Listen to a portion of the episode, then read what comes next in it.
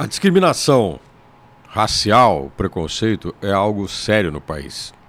Brasil, principalmente, que tem um histórico em relação ao preconceito racial que está na formação do Estado brasileiro, da população brasileira. Aquilo que a gente sempre conversa, sempre volta à tona, que é a questão da escravidão. Né?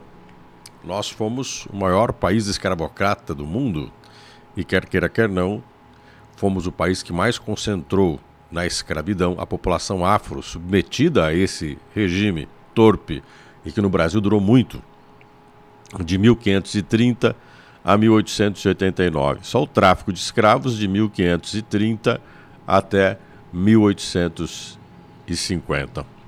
Vamos pensar que em torno de 300 anos de tráfico de escravos, de tráfico negreiros, o que fez o Brasil ter a maior população afro pelo tráfico, 5 milhões de pessoas. Fora isso, a condição em que os afrodescendentes viveram e vivem no Brasil. Viveram e vivem no Brasil. Bom, tudo isso acaba se expressando no cotidiano. A gente não para para pensar, mas no cotidiano isso fica claro. O como essa população é hoje parte considerável da população de baixa renda, que tem os menores salários, que sofre a maior discriminação. E em vários lugares isso é perceptível. Se você pegar no sistema penitenciário, isso fica claro. Você tem estados como o Paraná, vamos pegar o Paraná como exemplo, né?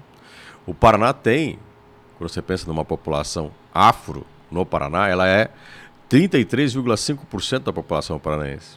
Os pretos e pardos não são a maioria da população do estado. Mas olha que loucura. Quando você vai analisar a população do sistema carcerário, pretos e pardos são quase a metade, 46,7%. Os números deixam muito claro né?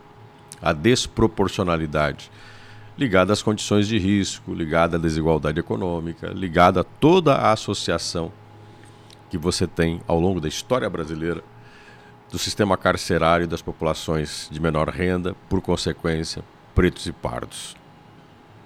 Outro dado que é assustador é como que, por exemplo, no sistema carcerário, a gente vai empilhando pessoas.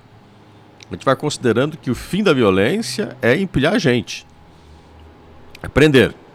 Tirar das nossas vistas, né, segundo alguns pensam, os indesejados né, e acumulando essas pessoas. Isso é uma visão preconceituosa. Porque essa população existe, ela está viva, está sendo tratada de forma indigna. E no Paraná, nos últimos 10 anos, ela mais que dobrou. Nós saímos de uma população carcerária em 2012 de 35.480 detentos para chegar em 2022 com 83.745 detentos. Assustador. E nós temos aí um sistema carcerário superlotado. A gente trata as pessoas de forma desumana. Aí a gente fica assim, mas por que, que nós temos hoje o um crime organizado agindo com atos, né, tomando decisões, administrando dentro do sistema prisional essas ações de violência nas cidades brasileiras?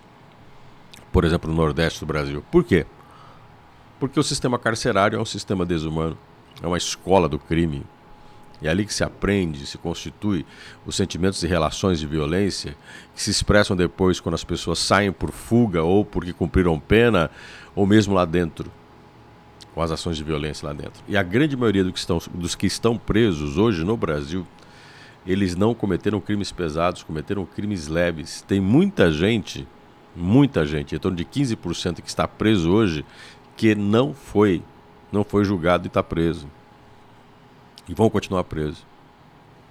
Então a história do sistema carcerário brasileiro é longa.